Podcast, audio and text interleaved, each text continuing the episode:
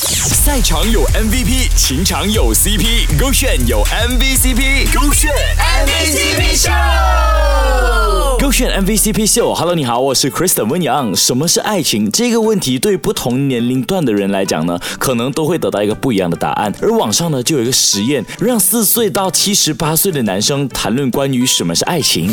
六岁、爱，又只给他一个大大的拥抱。八岁、我想自己一个人过。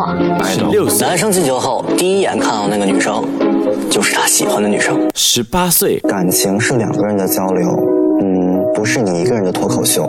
二十四岁、不要因为谈了恋爱呢，就什么事都指望他去帮你做。三十四岁、恋爱不要夹杂太多的目的性，比如为了结婚。三十七岁。夺命连环 call，不会让他更想理你的。可以看到，男孩子从青春期步入中年期的时候呢，改变算是很大很大的。最让我印象深刻的是，你进球之后看到的那个女生，就是你喜欢的人，一直到恋爱不要夹杂着太多的目的性。你看出他们的改变了吗？今天我们在看这从四岁一直到七十八岁的男生在谈论爱情，在四十岁之后，男生的爱情观会改变吗？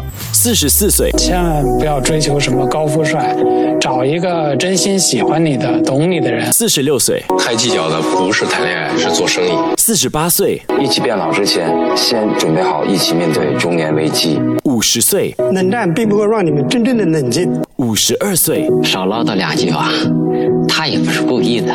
五十四岁。一定要跟你爱的男人在一起，因为钱呐、车啊、房，过二十年你也会有的。五十八岁，先认错的那个，反而更勇敢。六十二岁，感情失败，不是人生的失败。